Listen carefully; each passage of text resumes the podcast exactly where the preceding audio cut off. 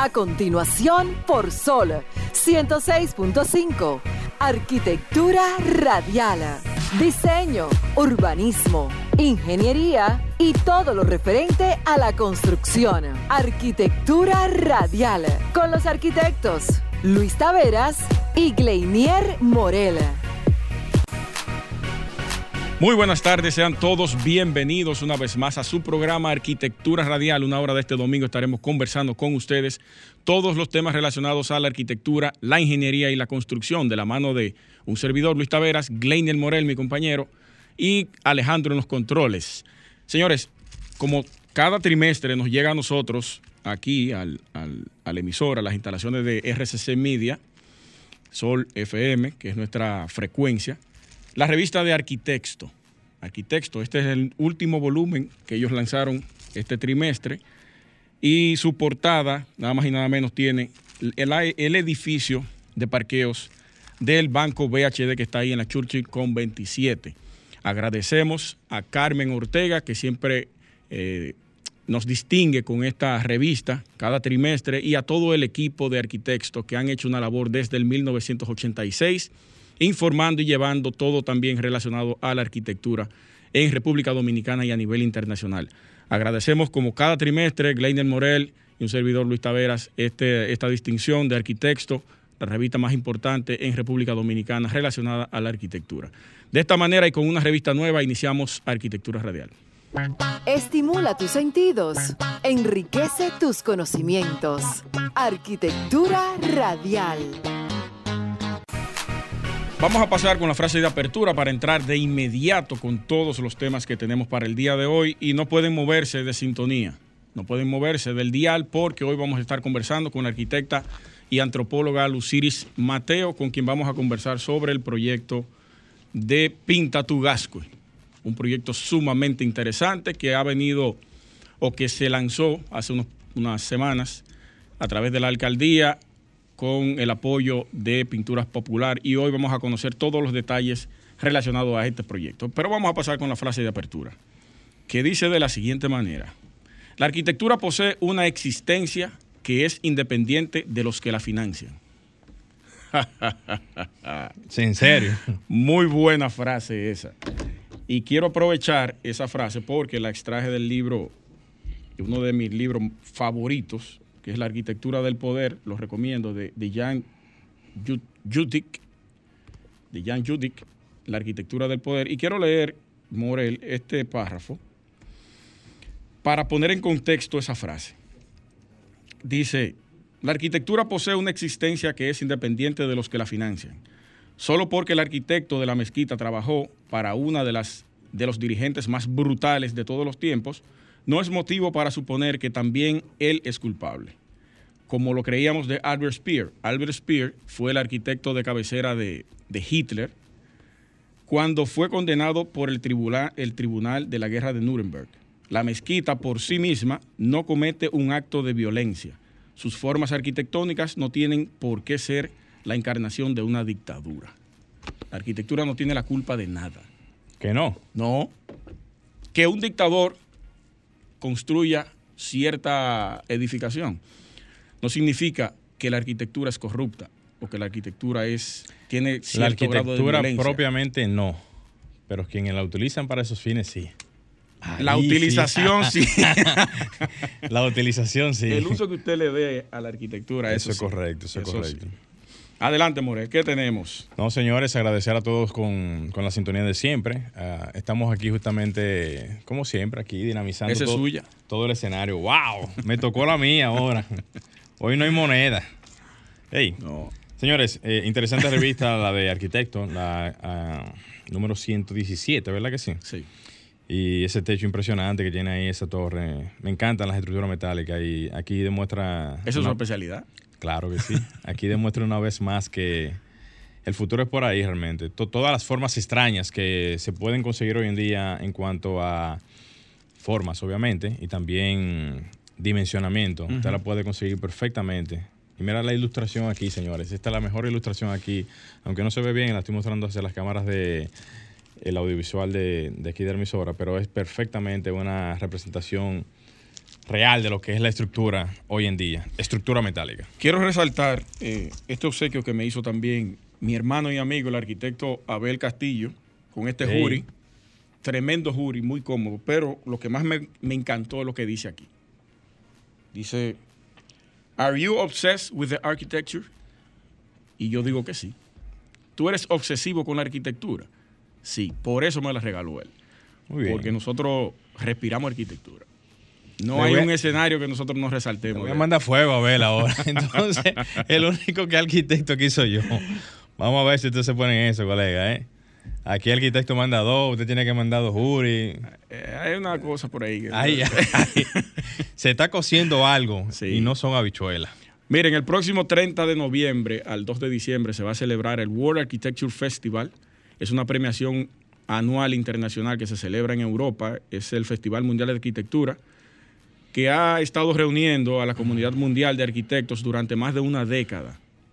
Cada año el evento reúne a miles de arquitectos, diseñadores y proveedores para celebrar, aprender y descubrir en esta importante celebración. Invito a darle seguimiento, conocer las nuevas tendencias, también las premiaciones de, entes arquitectónicos importantes que ellos resaltan ahí, eh, de todas las categorías, eh, de, de- de arquitectura de deporte, arquitectura de salud, arquitectura de educación, arquitectura hospitalaria, todos, la engloba ahí y se hace una premiación internacional. Muy bien. World Architecture Festival. Eso es interesante realmente. Lástima que aquí no tengamos ninguna, ninguna premiación parecida a esa. Hay premiaciones que se hacen bajo los criterios de, por ejemplo, Construgala, que tiene, tiene unas premiaciones. Eh, déjame ver si la memoria no me Pero falla. ellos que- premian eh, proyectos de edificación, sí, proyectos. proyectos de edificación. Pensé que eran la firma nada más. firmas y proyectos de edificación más connotados, diferentes gamas. No recuerdo todas ahora, pero no recuerdo tampoco si hay otra premiación parecida a Construgala aquí en el país. Estoy haciendo memoria mientras hablo, pero no. No. Que yo recuerde, no hay, no hay otra. Pero es interesante ver este tipo de premiaciones para que podamos emular eso Sí. aquí en algún momento, en el futuro, República Dominicana. Yo sé que, que una premiación conlleva mucha logística, tanto económica como de preparación. Pero eso incentiva. Y sí, ahí es que voy. Ok. Arquitecto, que me parece extraño, no ha tomado la decisión. Va a hacerle un llamado a Carmen Ortega, que tal vez, vuelvo y repito, Mira, tienen material para eso. Sí. ¿eh? Claro, ellos no podrían ser los jueces y partes. No, Tienen que buscar no. una. los creadores y organizadores. Exactamente. Y entonces busca un. Mira, oye, pero mira, buen, buen, buen dato Sí. ese. Atención, Car- Carmen Ortega, directora principal de la revista Arquitectos. Vamos a que proponerle eso y que Arquitectura Radial y Claro. Arquitecto Hagan una colaboración estratégica. ahí. un- un- un- una premiación de arquitectura. Muy Está bien. interesante. Está interesante. Sí. Mira, surgió algo aquí. Ah, De eso se trata. Atención, Carmen Ortega. Vamos a darle una llamadita a Carmen. Estaremos después ya. llamándole esta semana a ver qué dice. Eso es correcto. Conlleva mucha logística económica. Sí, pero es que eso, eso, no- eso, eso es parte de, Pero- de romper con los esquemas. Sería importante Claro comenzar sí. a resaltar. Y como dije al principio, ellos tienen toda la información, tanto gráfica como de base de datos, de Hay una todo. base de datos increíble. Oye, pero vean acá, viejo. Increíble. Histórica. Solamente de las revistas se puede sacar una premiación. Sí. Solamente de las revistas.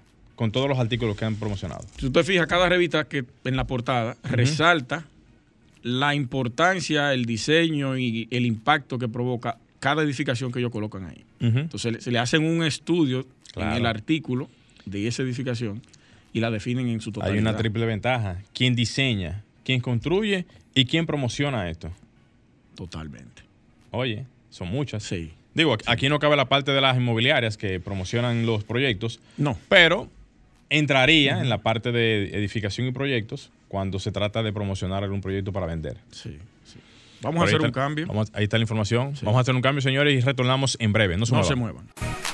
Bien, señores, continuamos en Arquitectura Radial. Como siempre, recordándoles a todos ustedes que nos pueden seguir en Instagram, Twitter y Facebook como Arquitectura Radial RD para todas las informaciones y publicaciones que subimos todos los días o casi todos los días relacionados al tema en cuestión de la arquitectura, ingeniería y construcción en la República Dominicana y el mundo. Así que eh, atentos a cada publicación.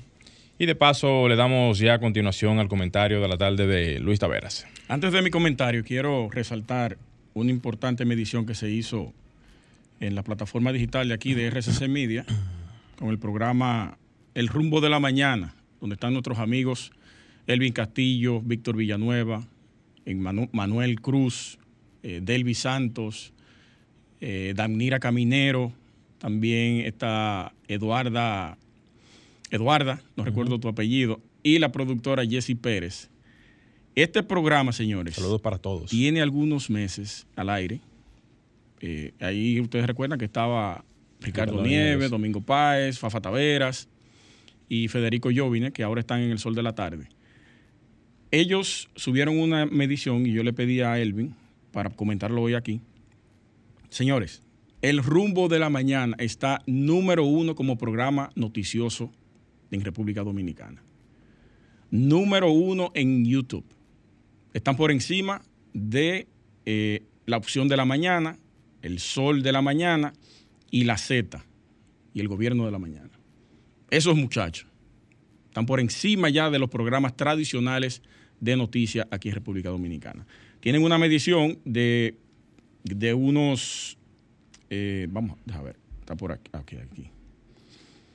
Dice que en promedio se conectan diario a la plataforma de YouTube para sintonizar el programa 416 personas en vivo.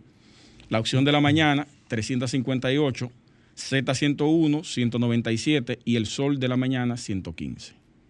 416, duplica por mucho todos los programas tradicionales de noticias. Yo, desde que ellos comenzaron el proyecto, me cambié del Sol de la Mañana, de nuestros amigos de aquí, José Laluz, Julio Martínez Pozo y demás, porque eh, como somos contemporáneos, yo me identifico más con ellos me identifico más con sus comentarios, me identifico más con todos los planteamientos que ellos hacen, ya por una cosa o por un tema generacional.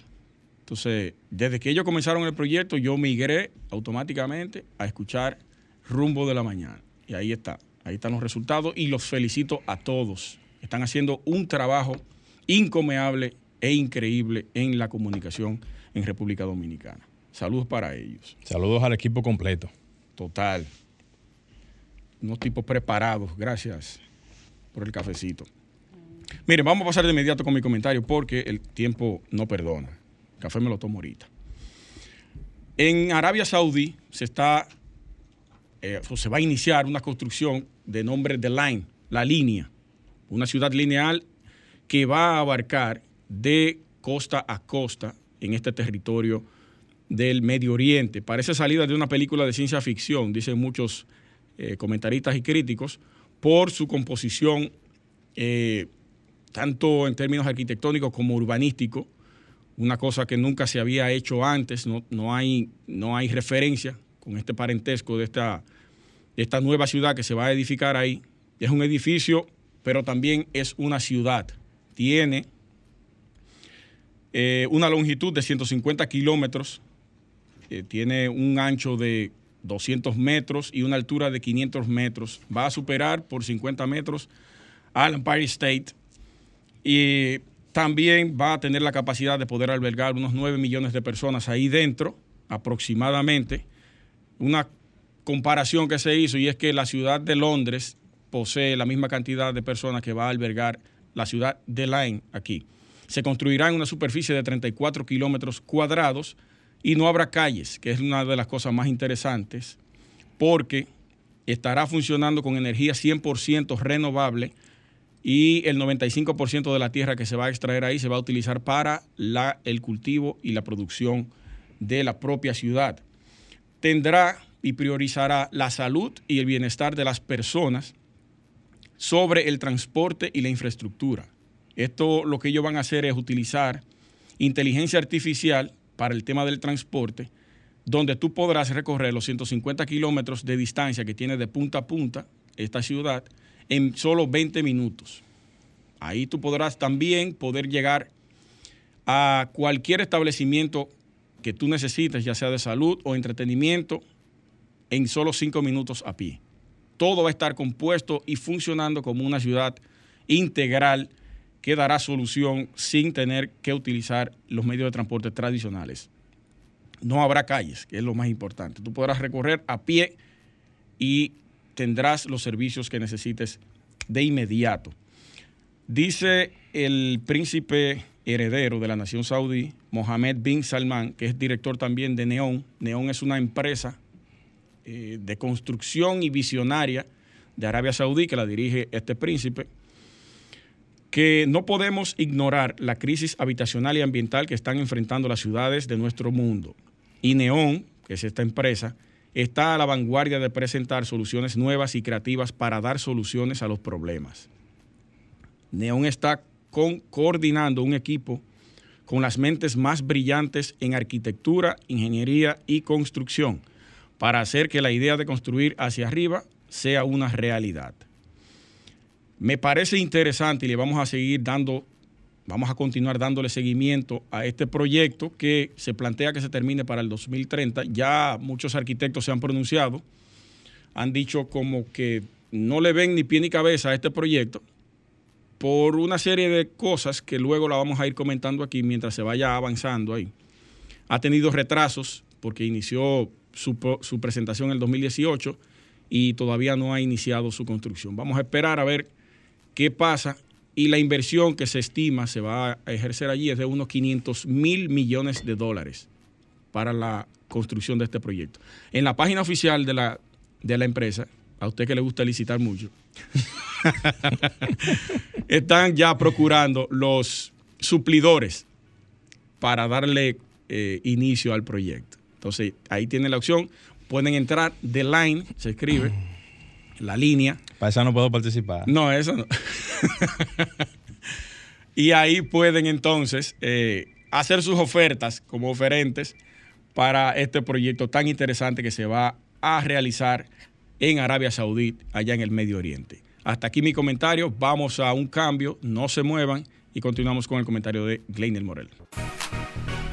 Bien, señores, continuamos en Arquitectura Radial. Ya tenemos a la invitada de la tarde. No se muevan, que vamos a escuchar de primera mano.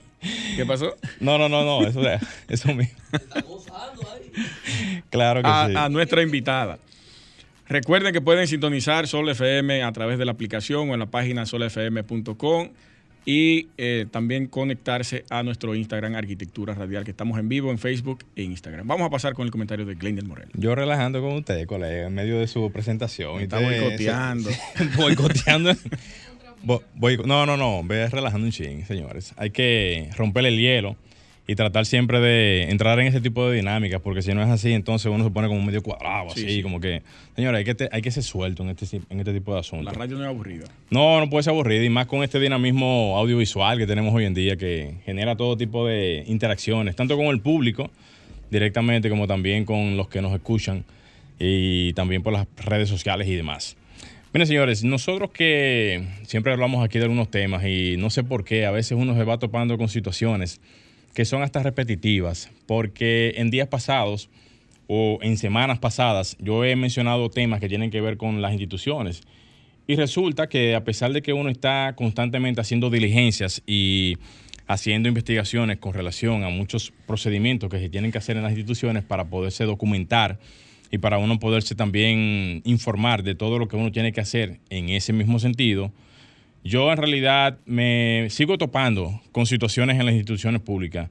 Y en realidad yo digo lo siguiente realmente, eh, ¿hasta cuándo que vamos a, seguir soportando o aguantando esos dinosaurios mentales que tenemos en, en, las instituciones públicas?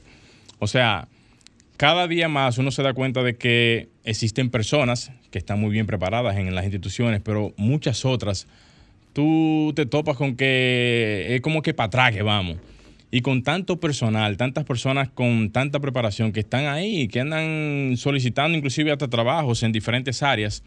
Y muchas veces uno ve este tipo de situaciones como la falta de diligencia en algunas de las instituciones. Yo que conozco del mismo Ministerio de Administración Pública, que entiendo que es el que tiene que estar como órgano rector en ese sentido, debiera de estar un poquito más vigente o más visible o, o vigilando este tipo de posiciones en cada una de las instituciones públicas porque muchas de ellas no cuentan con el personal debido en los diferentes departamentos. Digo esto porque acercándose uno a los, ayuntamientos, que fue lo que mencioné la, la, semana pasada, también a las instituciones que tienen que ver con el Ministerio de, de la Vivienda, eh, también el Ministerio de Medio Ambiente y demás ministerios que desarrollan o dan información en este sentido, veo que todavía, a pesar de que la planilla profesional de muchos de ellos está correcta desde el punto de vista de la parte profesional, pero todavía siguen existiendo personas que están ahí como, como por ocupar un puesto. Y eso, señores, tiene que acabar ya definitivamente porque estamos todavía teniendo un desarrollo en nuestra área profesional muy mermado, porque definitivamente que el área de la construcción sigue siendo la puntera en lo que tiene que ver el desarrollo interno bruto del país a nivel de lo que es la movilidad de la economía, pero no hemos entendido aparentemente que parte de ese desarrollo debe de venir de la mano con una estructura profesional que pueda acaparar todas esas demandas que se tienen en ese sentido. Entonces, a pesar del tiempo, a pesar de las situaciones, a pesar de los esfuerzos que se han hecho, todavía no hemos completado esa tarea, esa tan importante tarea que tenemos que cumplir. Y aprovecho también el comentario para indicar que todavía siguen saliendo cientos de miles de, estudiantes de las universidades con muchísima preparación. Jóvenes que muchas veces no tienen las oportunidades que deberían de tener y prácticamente deberían estar garantizadas para que cuando salgan de las universidades puedan encontrar una plaza de trabajo. Entonces, el Estado que tiene a veces hasta duplicidad de funciones en muchísimas posiciones, debería de, también contar con una duplicidad de funciones en las posiciones importantes o en prácticamente posiciones en donde no se tienen personas preparadas en ese sentido. Entonces, este comentario va casi exclusivamente dirigido a lo que es el Ministerio de Administración Pública, el MAP, porque a pesar de que no tiene tantos años, no recuerdo realmente en qué fecha, creo que tiene menos de 10 años el, Ministerio de Administración Pública, pero a pesar de eso, también es cierto eh, que todavía no hemos tenido esa, esa, esa presencia activa en todas las instituciones para lo que es el seguimiento y el debido seguimiento también de lo que son los, eh, las personas que trabajan en, esas instituciones y que ameritan de cierta manera un, respaldo a nivel del seguimiento que se le debe de dar para que puedan cumplir cada una de ellas con las funciones a las cuales fueron realmente eh, convocados o contratados. Entonces, vamos a dejar el comentario hasta aquí. Yo que siempre hablo de algunos temas relacionados a el personal y a las personas que manejan cierto tipo de áreas, también entiendo que no solamente deben de ser peños tibios, lo que uno debe de pasar, también tiene uno que llamarle la atención a este tipo de casos para que podamos hacer algún tipo de cambio en este sentido. Alejandro, vámonos al cambio y desde que retornemos, señores, venimos con la invitada de la tarde. Estás escuchando Arquitectura Radial. Ya estamos de vuelta en Arquitectura Radial y tenemos con nosotros a Luciris Mateo, quien es antropóloga, arquitecta, coordinadora de la Dirección de Planeamiento Urbano y tesorera de la Sociedad de Arquitectos. Bienvenida, querida colega. Muchísimas gracias por la invitación. Yo feliz. Ustedes deberían invitarme más. Como por tercera vez o cuarta ocasión, ¿verdad? Ay, ya no contemos tanto.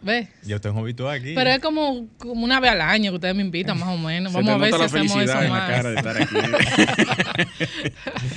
Luciri, nosotros participamos hace unas semanas del lanzamiento de, este proyecto tan interesante que tiene la alcaldía.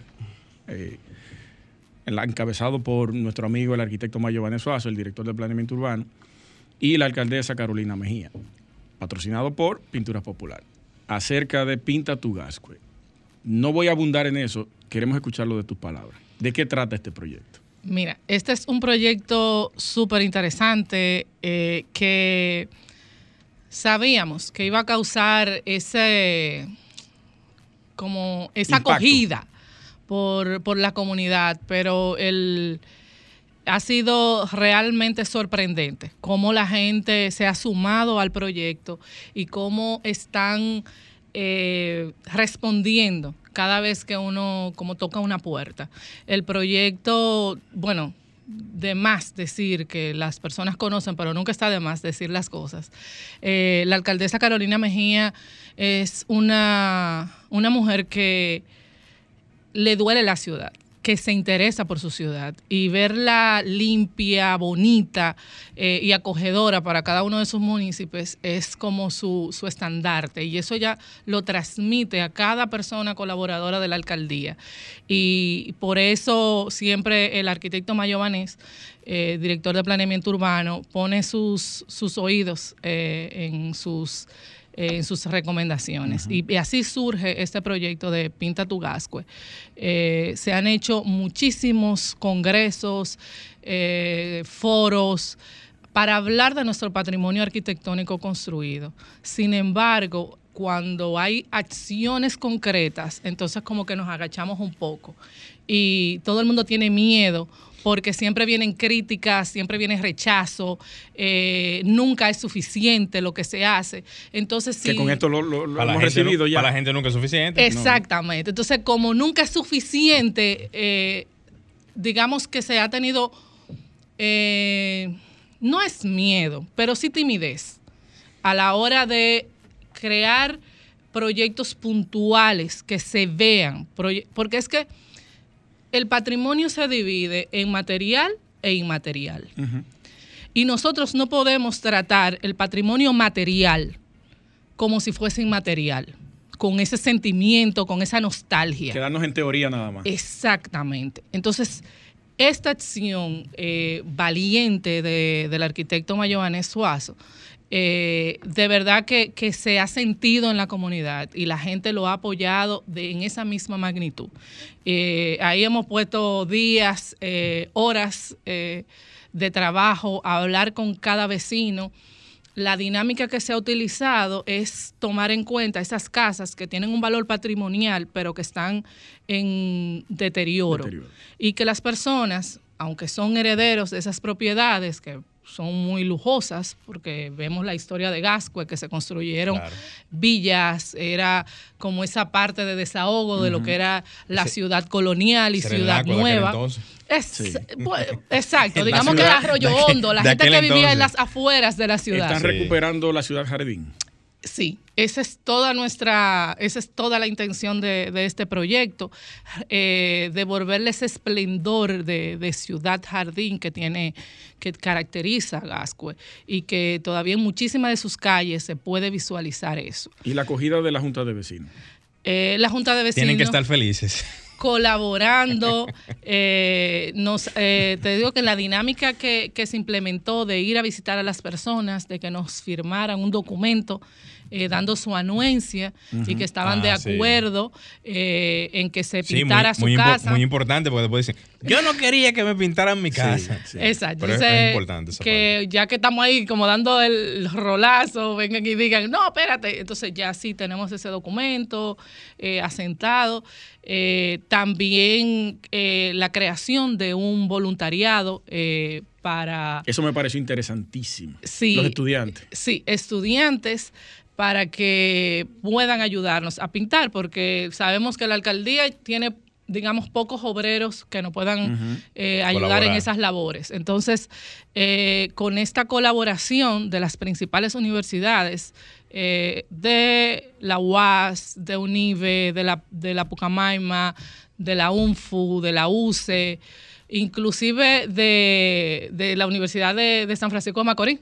¿Cómo? Hay, hay personas, o Oh. sea, tú- ustedes como arquitectos saben que nosotros estudiamos esas casas, sus Sí, estilos arquitectónicos, eh, los arquitectos que las construyeron, y todo uno tiene ese sentimiento. Y yo me imagino que yo me vuelvo como a ese momento de estudiante. Te remonta para atrás. Si a mí me hubiesen dicho, hay, un, un- hay una colaboración de un Claro que proyecto, voy. me voy huyendo, Sí. me anoto. O sea, Ponme la lista. Eso por casualidad, ¿van a convalidarle la parte de la pasantía a ellos a través de eso? Eh, ¿No han pensado en Se eso? le va a dar un Ey, certificado. Sí. Sí. Buen- buen Hay que punto ayudarlo ahí. A cada pues sí, buen- estudiante buen punto, se le va a dar un punto. certificado con el número de horas eh, que, que ha ido colaborando. Ese es uno de los incentivos que tenemos. Mira, buen Nítido. punto. Porque digamos que sí te sirve, porque tú sabes tu currículum y, y que también ayuda a que los voluntarios vayan más tiempo. Porque claro. entre más somos, más Hay un rápido incentivo, no Y sea económico. No, pero está bien. Mira, tú sabes que eso conecta con el interés que tienen los jóvenes ya a futuro, porque se supone que van a salir luego de las universidades. Sí. Y luego entonces se van a enfrentar con una serie de cuotas como esa para el tema de las pasantillas. Sí. Y ya con eso es una ganancia de causa. O sea, eso es, es un doble componente ahí. ahí estamos Totalmente. Y es totalmente cubiertos. ganar, ganar. La dinámica Ganar, ganar. con los estudiantes eh, ha sido chulísima porque ellos eh, eh, tenemos incluso espacio de, de hablar, tuve la interacción que se da con otros estudiantes. Recuerden que venimos de una pandemia donde todo el mundo estaba tomando clases de su casa. O sea, que esa que clefa, que, que todo eso, Están liberando energía y soltando energía. Sí, o sea, que ese contacto de estudiantes con otras universidades eh, se nos ha dado súper interesante. Y mini clase de, tenemos un pintor, que un pintor profesional, que le va diciendo, mira, si se masilla, si se tiene que rapillar la pared, si se, pone, se pasa un, taller, Es un taller, es un, es un taller. ¿Tú sabes qué? Mira, eh, antes de continuar, ¿me permite tomar esta llamada, Luciri? Dale, dale, dale. Vamos arriba, vamos a escuchar al oyente. Buenas tardes. Se, fue. Vamos, está, aquí de nuevo.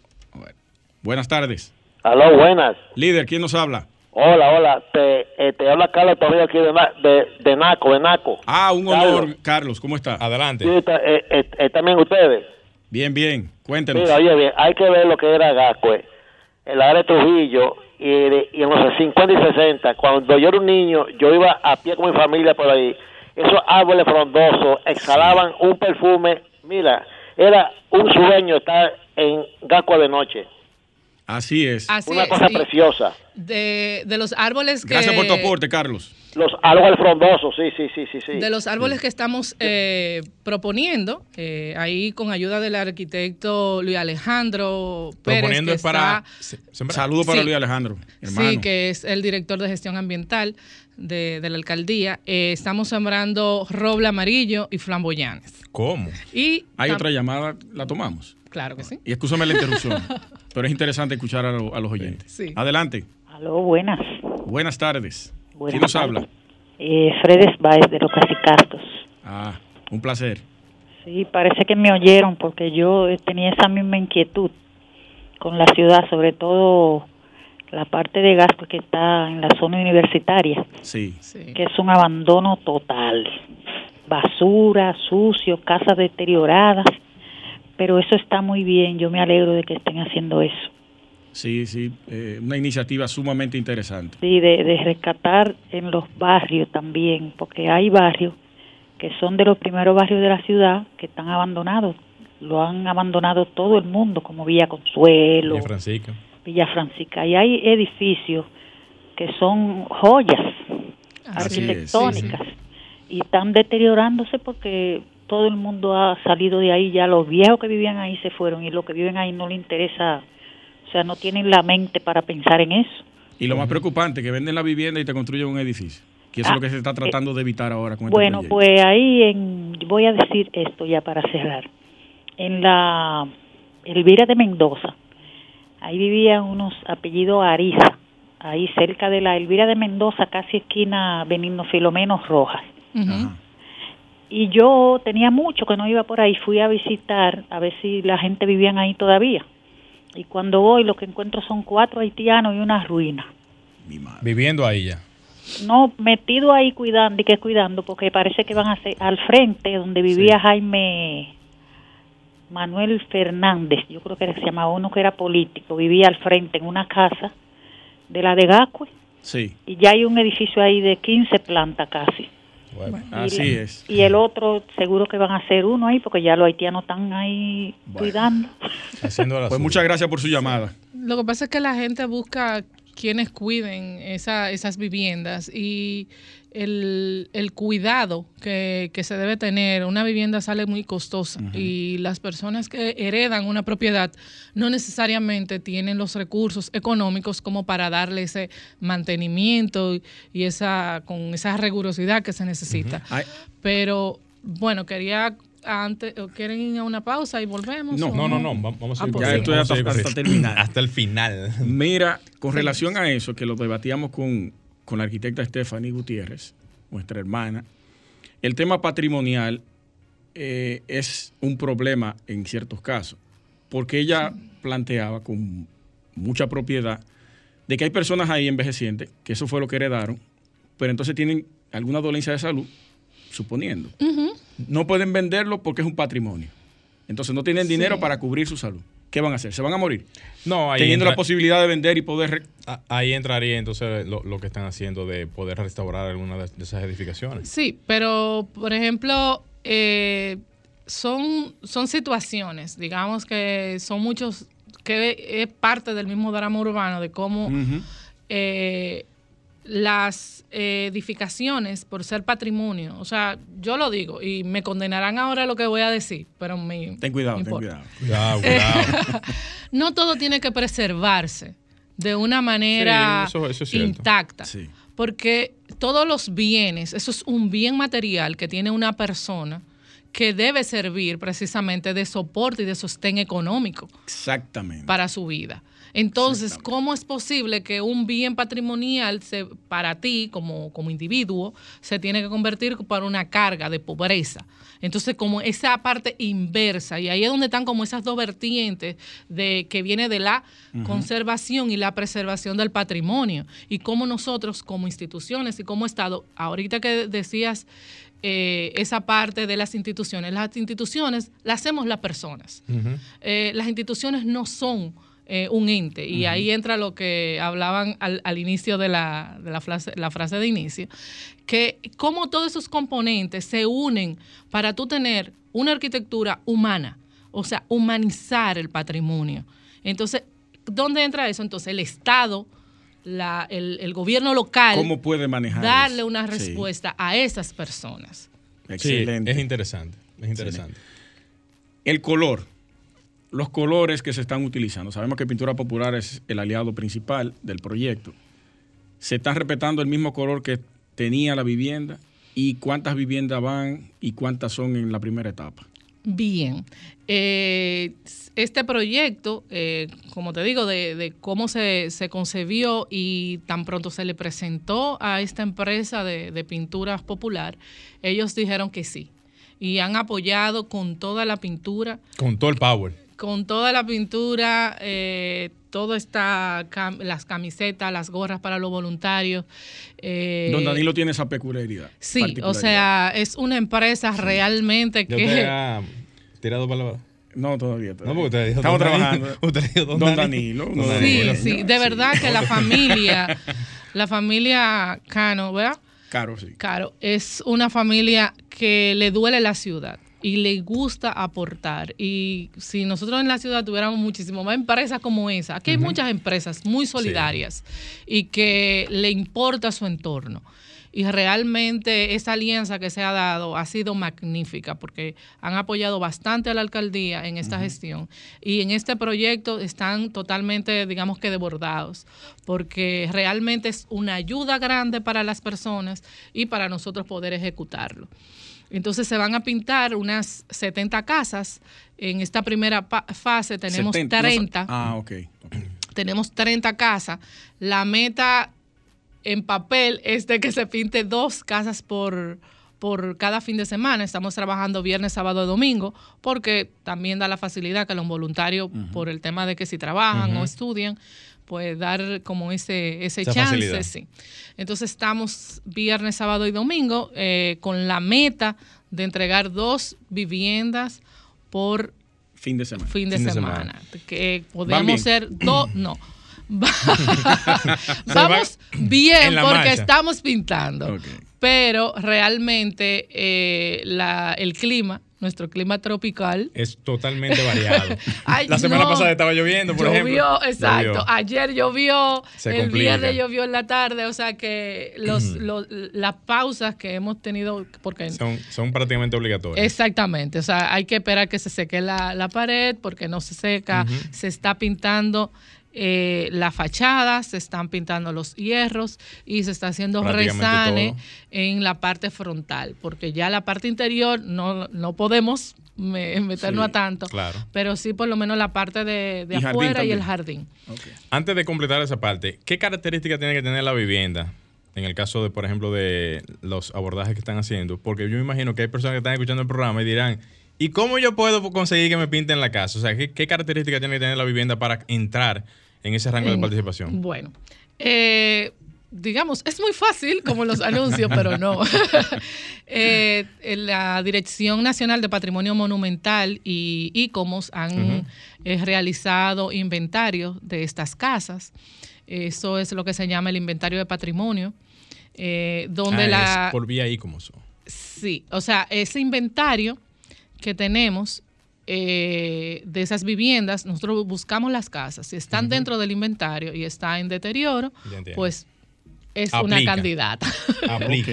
Exactamente. Pues van, a, van a haber personas que quizás ya- quieran, ¿verdad? Y ya están elegidas, me imagino. Sí, ya están elegidas están las 30 de esta primera fase, Sí. Eh, pero todavía nos faltan las, las siguientes, porque la idea es que tienen que estar dentro de- del patrimonio, porque son las casas precisamente que no se pueden tocar, Ay, que no se pueden demoler, que no se pueden eh, cambiar su fachada. Claro. Y ahí entra la parte del color. Claro. Eh, nuestra ciudad caribeña es una ciudad como llena de, de mucho color. Muy Y si pintoresca. tú ves las imágenes de Gascue que tenían todos esos colores terracota, eh, tenían, exacto. Entonces eso es lo que queremos devolverle a Gascue, esa vida a eso. Y se va a hacer un recorrido ya tú sabes, turístico porque a las casas se le va a colocar una placa insignia que va a tener su número. Van a hacer una ruta. Sí, el número de inventario eh, y entonces a ese número te vas a enlazar con, tú vas a poder entonces ver quién la construyó, quiénes vivieron en esa casa. eh, toda esa información se va a tener ahí, no se va a tener en la placa, sino que con el número de inventario tú vas a entrar a una página y ahí tú vas Ahí a poder tener todo poder el ver. detalle. Mira qué bien. Interesante. Sumamente eso. interesante. Sí. Muy bien, muy bien. Eso mismo va en consonancia con lo que decía la señora, Sí, de rescatar para entonces brindarle quizás a un, un tema turístico de una ruta de reconocimiento de lo que era. Es correcto, es correcto. Sí. Sí, la, la, la idea es que las personas conozcan un poco más de lo que es eh, Gascue. O sea, nosotros como, tu- como te decía, nosotros estudiantes de arquitectura, arquitectos, tenemos esa sensibilidad de, de ver, de velar por nuestro patrimonio. Pero cuando una persona ve esa casa, ¿y quiénes vivieron ahí? ¿Qué en esa casa? ¿Y qué hay ahí? Eso es Ahora la gente se acerca. Es súper interesante porque estamos pintando dos casas en la Avenida Bolívar y la gente se para. ¿Y qué están haciendo? ¿Y quiénes son los que están trabajando? Y los vecinos que caminan o hacen ejercicio se paran. ¡Wow! Pero qué bueno, qué, qué muy- interesante. O sea, es muy, muy Vivienda que estaban en el anonimato, Así están es. devolviéndole la vida nuevamente. Así es. No, y tú verás después los vecinos poniéndose al día con eso, porque después que le pintan la casa del lado, no es verdad que la van a dejar así. Ahorita van a estar la gente pintando. y Mira, mucho. no te podemos dejar ir, Luciri. Primero, la voy a meter al medio, Luciri. ahora. Cuidado, cuidado. Cuidado, en esa eh. silla que está ahí. ¿verdad? Entre ustedes dos. Mira, eh, a través de ti vamos a pedirle a la alcaldesa que, que preste atención al tema de, de la calle Leopoldo Navarro con Bolívar, que está cerrada todavía.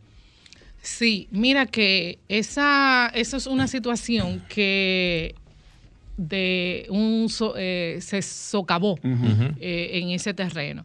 Entonces, ahí se está trabajando. Eh, si- La si empresa constructora. Exacto, están trabajando porque eso hay que reforzarlo antes de que esa calle pueda volver a abrirse. O sea, no es un asunto de, de que ellos la tienen cerrada, sino que es un tema de, ya De seguridad. seguridad al ciudadano, porque tú no puedes. Pero está reforzando. Sí, Ah, ok, sí, ahí se está trabajando. Atención, población de Santo Domingo. Ya se está trabajando para, para próximamente reaperturar la calle Leopoldo Navarro. Así es. Y tiene sentido porque se supone que antes de dejar la calle como estaba, en su momento, toda la excavación tiene que estar ya reforzada para que cuando se vaya a ampliar la calle, esté nuevamente... Hay cosas que, que nos incomodan, pero tú dices, bueno, pero vale la pena al final del día si se está trabajando y yo después, porque yo se lo digo a todo el mundo, yo trabajo en la alcaldía, del- orgullosamente trabajo en la Sí. alcaldía del distrito, pero cuando yo salgo soy una municipio más. O sea, todo lo que le afecta a uno, a Lo mí también me afecta. Igualito. O sea, Sí. No, es, que- no es de que, que tú andas de que en un helicóptero. no, no, no, no, para nada. Y que yo vivo en la propuesta. En la lo- propuesta, no, no. Exacto. Y lo duro que, que, que yo Tú digo coges, tú te pones igualito también. que uno vive, no, uno vive más sofocado, tú no te imaginas, porque donde quiera que tú veas algo,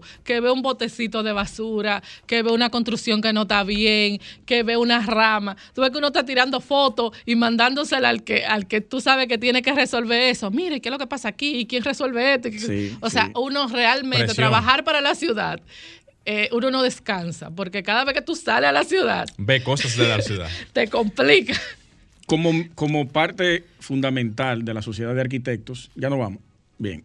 Do- dos minutos, Alejandro. Te le estás sacando el jugo al arquitecto. que lleva. Sí, sí, hay que aprovecharlo. Yo le dije, yo le dije. Como tesorera de la sociedad de arquitectos, eh, sería importante de tu voz, ya lo, lo he comentado aquí en algunas ocasiones, los avances de la, de la sociedad, ya para cerrar el programa. y Ah, claro. hacerle la salvedad a los arquitectos del país que las elecciones se avecinan, que estén atentos. Sí, eh, esta gestión ya está llegando a su final. Eh, han sido dos años bastante intensos, con muchísimos retos en medio de, de esta pandemia, eh, haciendo eh, lo, lo que se ha podido hacer. Eh, pero yo de verdad que, que me siento como muy orgullosa de todo lo que hemos logrado. Eh, les exhorto a los arquitectos, arquitectas de República Dominicana, los que están recién graduados, que se unan a esta sociedad, que sí, es una sociedad que tiene un poco de tiempo ya, pero que va caminando y va creciendo. Y, y como te decía antes, la- las instituciones las hacemos las personas que las dirigimos. Y de verdad que hemos trabajado bastante. Eh, no es, digamos, todo lo que, lo que pudimos o podemos hacer, pero es lo que hemos hecho. Y, y estamos avanzando eh, en institucionalizarla, eh, porque de Eso verdad... iba a, a tocar. En la parte institucional es lo que más se ha trabajado y se ha reforzado. Así es. Ay Dios, esto sí es rápido. Gracias por invitarme y, y nada. Y ella está cerrando el programa. Vuelvo a invitarme, gracias. Ya se conocen los códigos de aquí. Tremenda, Lucía. Hay que traerla más a menudo, Lucía. Vamos arriba, eso está bien. Adelante, Morel. Usted Señores, el honor. A, ustedes muchísimas gracias por su sintonía, también a nuestra invitada de la tarde, a la arquitecta Lucía Mateo, por brindarnos de su Brillante tiempo y por darnos toda la información corre- correspondiente a Pinta tu Gasco y todas las demás informaciones. A ustedes gracias por la sintonía, nos estaremos viendo aquí y escuchando el próximo fin de semana. Luis Taveras, Glenn Morel y Alejandro en los controles. Hasta la próxima. Y Franklin. Estimula tus sentidos, enriquece tus conocimientos. Arquitectura radial.